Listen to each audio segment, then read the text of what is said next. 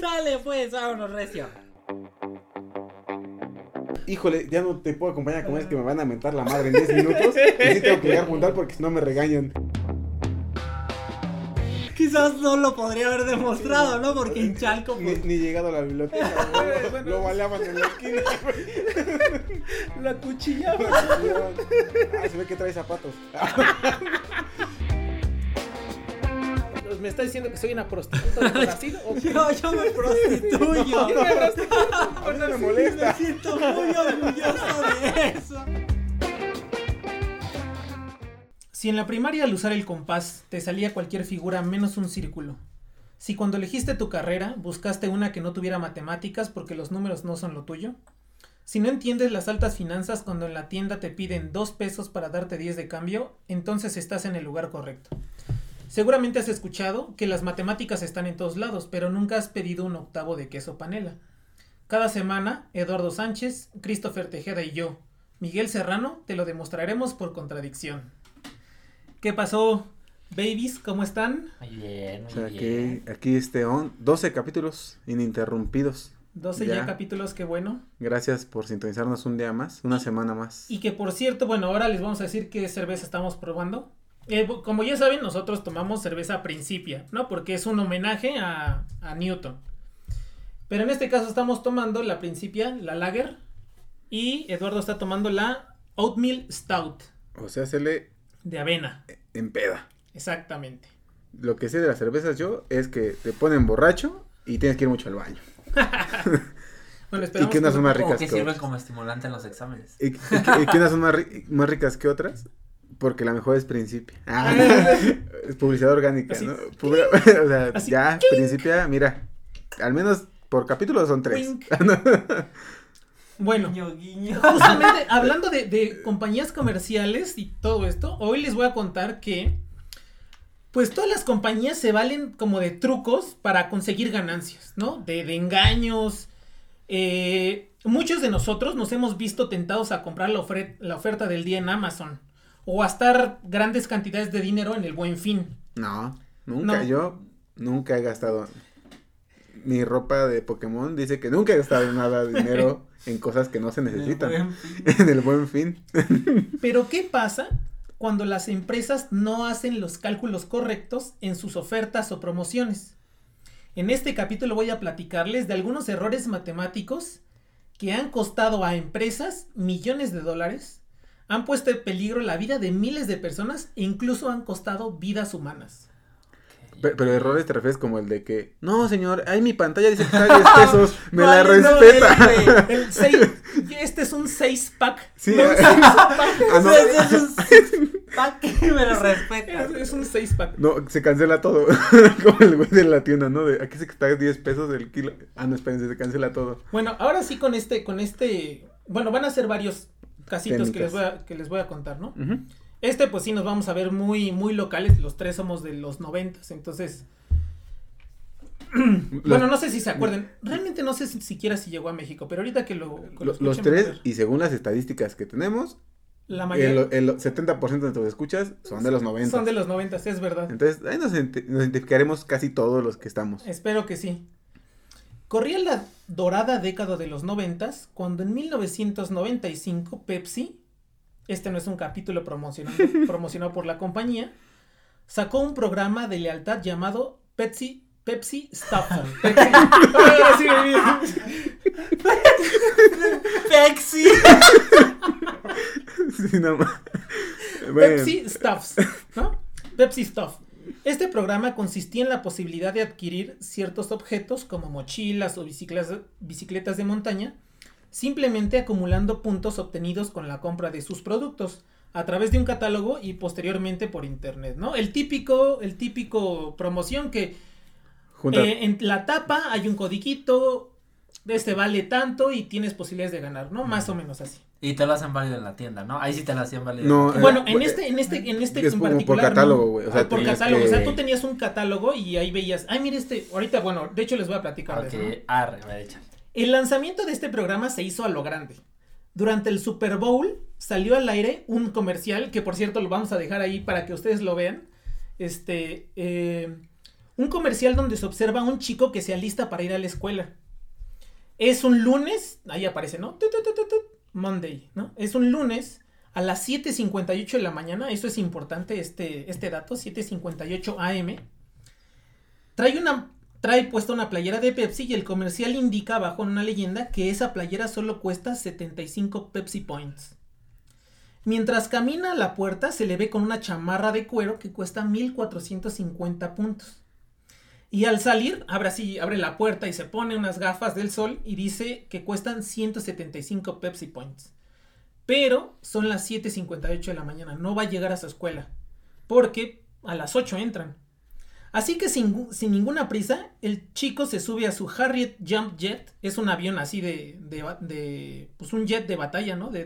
Del ejército, un avión militar. Y consigue llegar a tiempo a clases. El precio del jet, ahí ap- aparecía, ¿no? El jet, Ajá. 7 millones de Pepsi Points, ¿no? Es un jet, eh, para los que cono- no conozcan el... Bueno, no, nadie conoce, sí, exacto. Nadie lo conoce, ni yo tampoco. Para que no ha viajado en jet, dice Miguel. Pero ¿no? digamos, no sé si se acuerdan que en esa época salió un jet, o bueno, se promocionaba. Yo me recuerdo haberlo visto, pues, no sé, en algún comercial. Unos jets que sus turbinas se movían hacia abajo y Ah, podían aterrizar así en vertical. sí, sí, Ese sí. es un Harriet. Salen en la película de Top Gun, ¿no? De Tom Ah, creo Cruise. este- que sí, de Tom. Cruise, Creo Creo exactamente. que sí, ¿no? Ah, pues, haz de cuenta. ese Ay, es un- vaya, cachaste una referencia. Porque ya sale en el 5, güey. Ya la vi porque ya salió en el 7 el otro día. Dice Christopher. Bueno, pues ese es un, este, ese es uno de esos jets, ¿no? Y le ponían el precio al jet. El jet, Siete 7 millones. millones de Pepsi Points. Bueno. Los encargados del marketing de esa promoción les pareció gracioso y llamativo poner un jet, al jet un precio absurdo de 7 millones de puntos. Pepsi. Ya sé para dónde va, güey. Pero John Leonard, un joven estudiante de negocios de 21 años, no le pareció gracioso. En aquellos años, cada Jet AB8 Harrier 2, que es el nombre completo, el nombre con Del- apellidos de- del, sí, avión, Jump. Jet, le costaba al cuerpo de marines de Estados Unidos más de 20 millones de dólares. Afortunadamente, los encargados, o desafortunadamente, los encargados del marketing del Pepsi, dieron una forma de convertir el dinero real en Pepsi Points. A veces, pues no podías tener tantos Pepsi Points y entonces había una conversión, ¿no? Y entonces la promoción permitía comprar un punto, un Pepsi Point, por 10 centavos de dólar.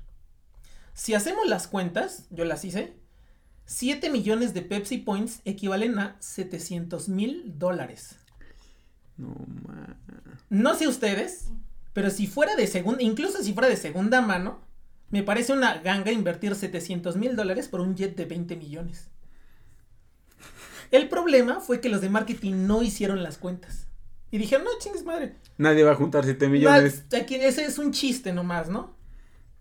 Pues, De acuerdo con la promoción, para intercambiar tus Pepsi Points por algún artículo, debías rellenar un formulario, ¿no? Ahí, este, en el catálogo original, tú comprabas el catálogo, venía un formulario en la parte de atrás, intercambiabas un mínimo de 15 Pepsi Points y luego tenías que enviar un cheque con la cantidad, con la diferencia, ¿no? Por si querías tu chamarra de Sí, cuero, sí. una bicicleta, lo que sea. Este, y pues con esta, o sea, co- con, con este cambio, ¿no? Un Pepsi Point por 10 centavos. Entonces tú hacías la cuenta, mandabas el cheque y se enviaba por correo. Más 10 dólares por el gasto de envío. Así que Leon, Leonard rellenó el formato original, incluyó 15 Pepsi Points y pagó un depósito por 700 mil 8.5 dólares con sus abogados. O sea, pues pasó, pagó un depósito y envió el depósito. ¿En serio? Sí, en serio, en serio. él dijo, Sí. aquí no me, a Y se, no me sen- y se engañan. sentó a esperar su Él lo dijo mi six pack. mi seis pack. Les dijo, señora, yo ya fui a la Profeco y ya levanté una denuncia. Pues dice, o sea, cuentan que llegó la carta y el cuate que se encargaba de revisar estas cartas, pues no le hizo caso, ¿no? Al principio Pepsi rechazó su, su petición. Pero después, como fue muy insistente, entonces enviaron un, este, un aviso, ¿no? O sea, le, le enviaron la carta y le, le dijeron, el reactor Harrier que aparece en el anuncio de Pepsi no es real y lo incluimos simplemente para crear un anuncio divertido. Pero Leonard no se quedó con los brazos cruzados y llevó el caso a la corte. Sí. A la sí. profe. Los pormenores del caso se pueden consultar en la Corte Distrital de Estados Unidos para el Distrito de New York. Eh, de hecho, también, les voy a poner ahí el... el- ¿El anuncio? No, no, no, Ah, la- demanda. la- ah, la, la- la sí. demanda, la demanda y todo. Está bien chido. Ahí está en serio. Con los, con los sellos del... Sí, está, está Y padre. así los 50 centavos de la Ahí dice, copia. Leonard versus PepsiCo. Hijo. Entonces, al final, o sea, la historia termina, no termina bien. Al final, Leonard no, obtu- no obtuvo su jet, pero Pepsi tuvo que cambiar el comercial. Y entonces ahora cuando aparecía Pero el- supongo que le tuvieron que haber dado dinero o algo no, así. no le dieron nada, no le dieron, o sea, se fueron a juicio, eh, le ofrecieron algo, él no quiso, o sea, él apeló todo y al final perdió el caso. Entonces, él no, él no, Sí, no- no, no le dieron nada, dinero. no tuvo ningún beneficio, dinero, nada. Ni su Este- jet. Ni su jet, que es lo más triste, Mm, güey. Exacto, ni el jet. Eh, Cambiaron el anuncio, dijiste. Sí, cambiaron el anuncio y ahora cuando aparecía, o sea, el, el anuncio era el mismo, lo único que aparecía era... Le subieron este, el precio. Exacto, exacto. Ahora en vez de el 7 precio. millones de Pepsi Points, dice, costaba esa cosa, 700 millones de Pepsi Points. Obviamente, si haces la cuenta, ya son 70 millones de, este, De dólares. este, pero, bueno, el juez, por ejemplo, que, que, que estaba llevando el caso, en, uno, en una de las audiencias sí dijo, oiga, señor, este, Pepsi. Leonard, ¿no? Señor Leonard. Señor O Pepsi. sea, usted no puede esperar que vaya con un jet a su escuela, ¿no? Porque no hay lugar donde estacionarse y tampoco se puede esperar que... Es que me, se me imaginé el, el juez diciéndole, es que ¿dónde lo va a guardar, joven? No, y es que literal, ¿Qué o sea, se lo sí estaciona? Sí dijo eso. Y, Y, la luego no hay otra, bastones para los jets. No, que se lo van a volar. Sí. Las balatas están bien caras. no, la otra que dijo, de hecho, es, ese fue un, un, también, el cuerpo de marines tuvo que dar una declaración. Ajá. Y entonces dijeron, cualquier instrumento bélico que se vende, se tiene que hacer en un, bueno, se tiene que dar en un proceso de desmilitarización, ¿no? Entonces, obviamente, no hay, este, estos jets a la venta al público, o sea, Sí, sí, sí. este, aunque, aunque tú ganes el caso, No te lo podemos dar. Pepsi no puede comprar este jet para dártelo. Sí. Entonces, Es una bueno, al final no, no pasó nada, ¿no? Entonces, bueno, ahí les vamos a poner la liga para el, el, el El comercial, comercial. donde decía 7 millones y el comercial donde decía 700. Pero fíjate, lo que a mí se me hace curioso es que Estados Unidos es uno de los países donde si dices algo, lo tienes que cumplir, ¿no? O hay un, algún error, te pueden demandar por eso. Y aquí yo habría pensado que sí le iban a dar su avión, o sea, lo iba a conseguir porque bajo ese supuesto del comercial, él estaba, él estaba, lo estaba comprando, ¿no? Pero sí, mira, sí, ¿no? sí. No, no, no, perdió, perdió. Igual y este, por- el porque caso. estaba la, la- el ejército involucrado Sí, y sí, todo sí. eso, ¿no? Como que ahí sí fueron más flexibles, pero sí, en general uno pensaría que si te si, si ganas millones porque las instrucciones no dicen que puedes meter O- a tu gato al microondas, O, o güey. por- o porque te resbalas en un, en un el este- baño de McDonald's. O el ¿no? este morro que demandó el... A sus papás. De Nirvana, güey. No, a- o a sus papás porque no ¿Qué? lo querían seguir manteniendo, güey. O sea, sí, Sí, sí, sí. El de Nirvana fue por la foto del Por la foto, ¿no? Por la foto, sí, exactamente, O sea- del disco. Bueno, uno cabría esperar, bueno, esto fue en 1995. Uno cabría esperar que, que la empresa dijera, bueno, eh, nunca ha pasado esto, fue la primera vez que pasó y no estábamos preparados. Pero déjenme contarles que tres años antes, en 1992, Pepsi, otra vez, sacó una promoción en Filipinas con el nombre de Pepsi Number Fever, ¿no? La fiebre del número Ajá. de Pepsi. Eh, hay un comercial también, también. es- Esta, esta vez los show notes van a ser comerciales, ¿no? Bueno, no, no se puede, pero digamos, les vamos a dejar este, las ligas para que vayan a verlos. Están muy divertidos, la verdad. ¿En qué consistía esta promoción? Se imprimieron en las tapas de refrescos Pepsi, Mountain Dew, Mirinda y 7-Up números del 1 al 999. Ujú. Algunos números podían ser canjeados por dinero que variaba entre los 100 pesos filipinos y un millón de pesos filipinos. Cada día se anunciaba por televisión el número ganador del premio mayor y quien obtuviera la corcholata con ese premio ganaba un dinero, ¿no?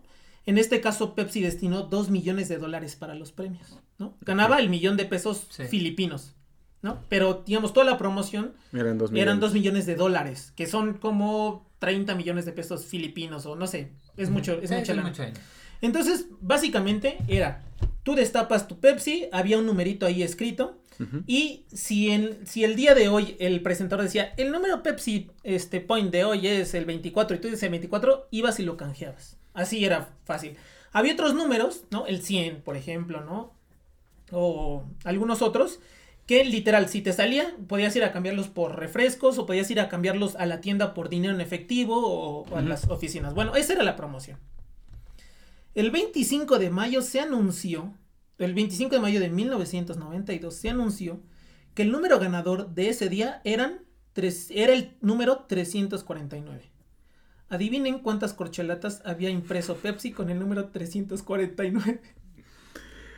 Ah, 800 mil tapas con números 349. ¿Y cuánto fue el premio? Es decir, bueno, es decir, Pepsi tendría que desembolsar 32 millones de dólares estadounidenses. O sea, está diciendo que, treci- o sea, 800 mil tapas de a un millón, de a un millón de dólares, que era el premio mayor, ¿no? O sea, son 800 billones de pesos filipinos. Güey, pero eso parece, o sea, como que realmente no le prestaron nada atención. Tú imprímele tantas, Sí, de hasta que, hasta que tope. O sea, más bien ellos imprimieron así números y de repente, pues, se les hizo fácil al azar, dejarle las cosas al azar. Pero el azar de repente salió 349 y se habían impreso 800 mil tapas. Entonces, imagínense.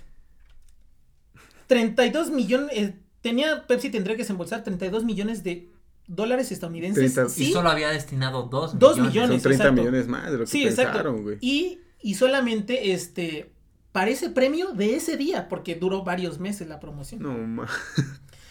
Pues cuando pasó eso, hubo una reunión de emergencia en Eh, las oficinas de eh. Pepsi Filipinas.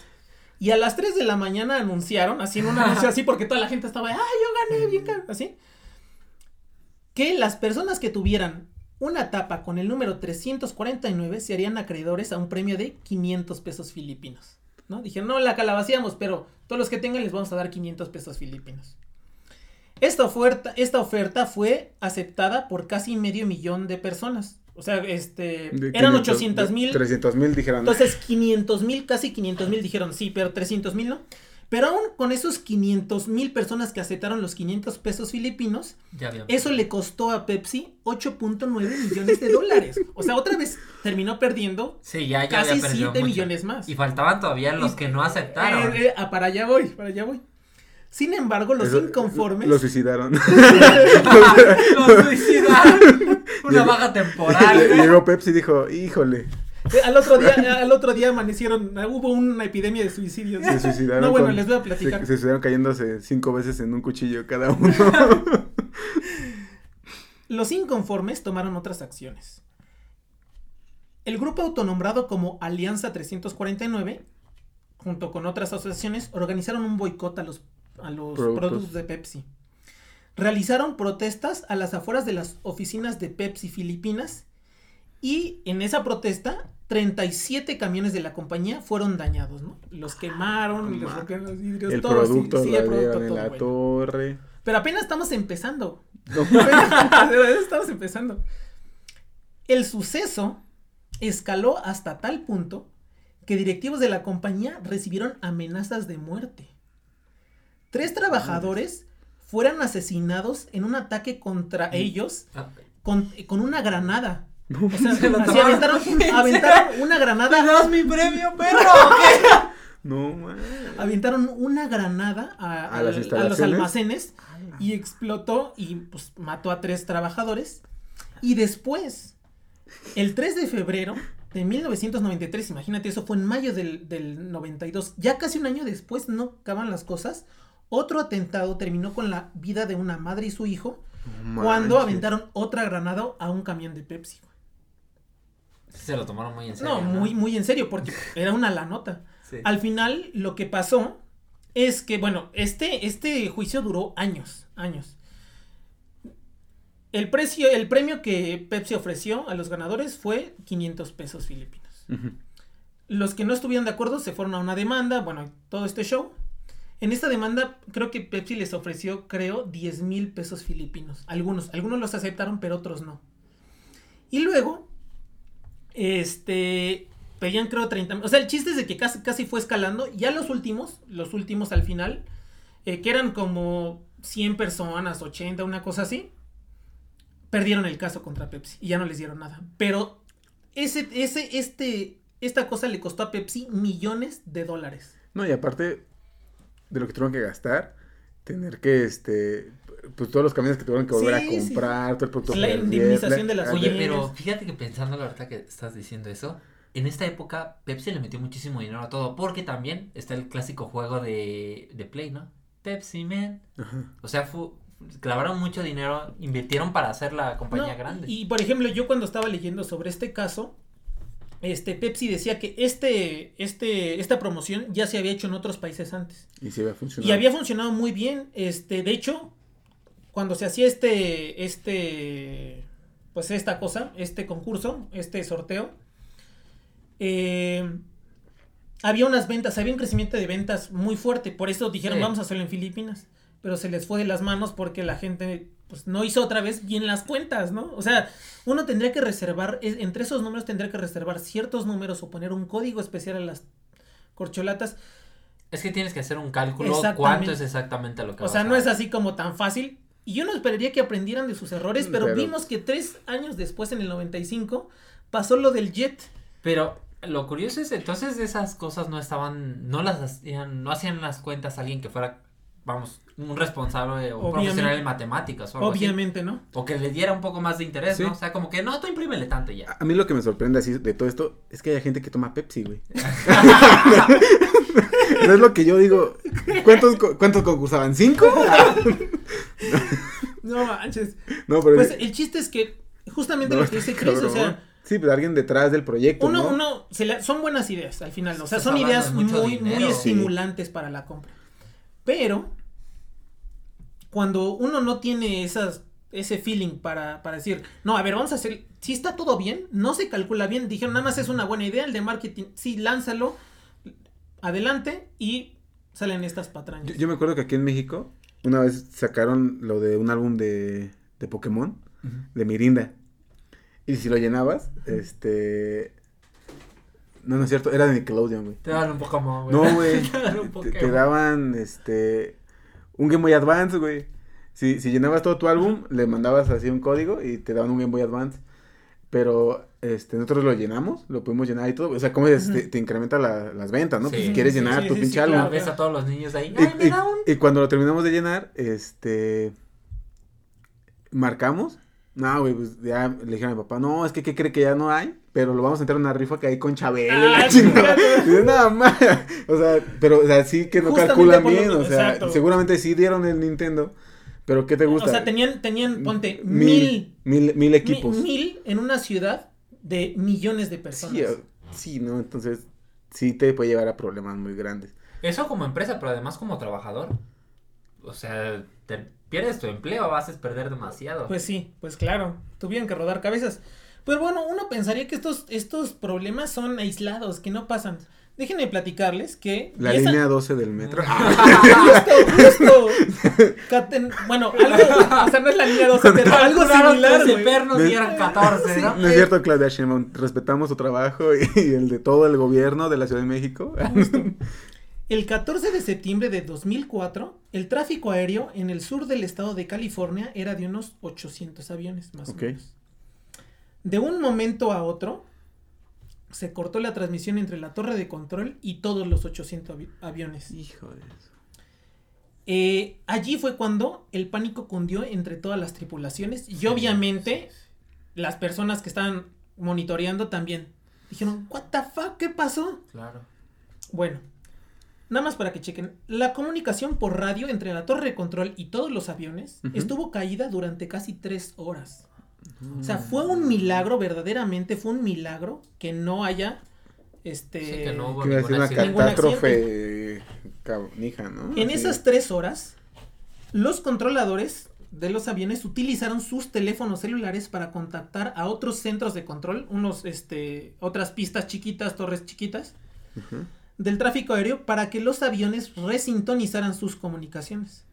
Afortunadamente no se produjo ningún accidente, pero en medio de este caos, 10 aviones volaron más cerca de otros de lo que permite la reglamentación. ¿no? Las reglas Sí, sí, dicen sí, que eh, horizontalmente, si van a la misma altura, horizontalmente los aviones no pueden estar a menos de 5 millas náuticas, que son 9 kilómetros. O sea, lo, lo más cerca que pueden estar dos aviones son 9 kilómetros, porque además dejan una estela de vacío, ¿no? Entonces eso este, puede afectar. Y verticalmente no pueden estar a menos de 2000 pies. Si hay uno más arriba que otro, tienen que estar a 2000 pies, que son aproximadamente 610 metros de, de distancia. Bueno, pues en ese tiempo, dos pares de aviones pasaron a menos de 2 millas cada uno. Y se retrasaron otros 400 vuelos, otros 600 fueron cancelados. Y todo eso debido a un error matemático. Déjenme platicarles cuál fue el error. ¿Cuál fue el error? El error fue causado por el cronometraje de las computadoras del centro de control. Resulta ser que los sistemas de control aéreo contaban el tiempo. La forma que, bueno, igual en las computadoras, de hecho también actualmente, la forma en que cuentan el tiempo, los segundos, es el número, eh, la computadora tiene un número y de ahí le va descontando. Y ya cuando se, cuando se acaba, se resetea y otra vez va descontando. Así es como se cuentan los números. Bueno, empiezan el tiempo contando en, y voy a decir solamente una vez este número y después ya solo voy a, lo vamos a conocer como el número. Pero este es- son, a ver si ves, 4.294 millones 967 mil 295. Ese número, ¿no? No importa. Me quedo con el número. Exacto, el número, ¿no? Digamos, las computadoras empiezan a contar el número y le van quitando cada segundo. Pues imagínate cuántos son, no sé, no hice la cuenta, la verdad, pero más de 4 mil millones de segundos. Es un montón de tiempo. Y descontaban una unidad, ni siquiera cada segundo, descontaban una unidad cada milisegundo que pasaba. Es decir, el cronómetro de las computadoras solo podía contar de forma seguida, antes de detenerse, 1193.04 horas. Tú, uno podía tener su computadora prendida mil y tantas horas antes de que pasara algo. O bien, lo que es equivalente a 49, casi 50 días. 49.7 días. Ok. Por tanto, la máquina debería reiniciarse antes de, antes de que eso pasara.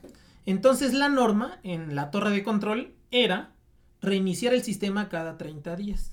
¿No? Pues, Ujú. Tienes un montón, tienes casi otro mes de diferencia. Sí, si te, si te llega a olvidar, te puede pasar una semana, dices, tienes todavía unos colchoncitos, ¿no? Pero en 2004 alguien no hizo su trabajo y se le olvidó reiniciar el sistema cada 30 días. Y entonces esperaron a la siguiente reiniciación. Obviamente no llegó. El 14 de septiembre de 2004 se cumplieron los casi 50 días del funcionamiento seguido del sistema y entonces se tuvo que hacer un reboot, se reinició. Sí, Y entonces por eso estuvo tres horas apagado, todos así se cortó toda la comunicación. Uno pensaría que bueno, o sea, ya pasó una vez, güey, casi se cayeron 800 aviones, o sea, podían Sí. haber chocado en, además de- era California, ahí está Los Ángeles, o sea, es una zona muy concurrida. Uno pensaría que este tipo de problemas estuvieran resueltos. Pero en 2015, o sea, imagínate, 10 años después, 11 años después, una empresa constructora de aviones muy famosa, la Boeing, Ajá. notó un problema en su famoso avión Boeing 787, que es de los aviones Sí. grandotes de los famosos. Este avión perdería su sistema eléctrico si el contador de sus procesadores llegaba a cero, comenzando en el número, ¿no? En este número de 4000 cacho. Ok. Ujú. Es decir, entre dos, es de- entre dos, eh, es decir, era este número, lo dividías entre dos, y si llegaba a esa cuenta los este, cronómetros de- del avión Boeing, se iba a apagar el avión, ¿no? Ok. Ahora, este avión tiene cuatro motores, tiene cuatro turbinas. Y cada uno está controlada con un procesador. Entonces, de acuerdo a los cálculos de la empresa, era perfectamente posible que cada 248 días aproximadamente se sincronizaran y pudiera ocurrir un paro de emergencia, fuese cual fuese la, fase del vuelo.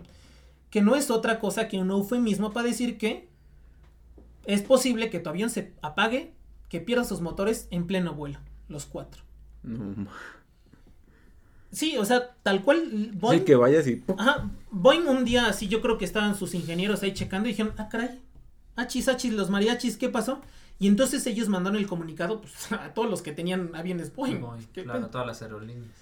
Pero bueno, ese, entonces ya se arregló. Bueno, Bueno, ellos- arreglaron ellos el problema, Va ¿no? a pasar esto, tengan cuidado, ¿no? Aquí el problema, yo creo que aquí todo esto No está girando alrededor del número, ¿no? ¿Quién lo escogió? ¿Por qué diantres ese número? Sí, ¿quién dijo esto? Es el- esto quiero. Porque no parece razonable que grandes empresas e instituciones del gobierno tuvieran un número tan pequeño O sea, digo, cuatro mil y tantos millones es grande, pero es muy Sí, o sea, pequeño, pues tre- vimos. 30 días, por 30 ejemplo, para, días, para el funcionamiento de un aeropuerto Es es, nada. es nada. tuvieran un, es un número tan pequeño para medir el tiempo. La respuesta está en el idioma que hablan las computadoras. El binario. Es 2 elevado a la que. Ahorita ves lo que va a decir, no, ya me estás peleando.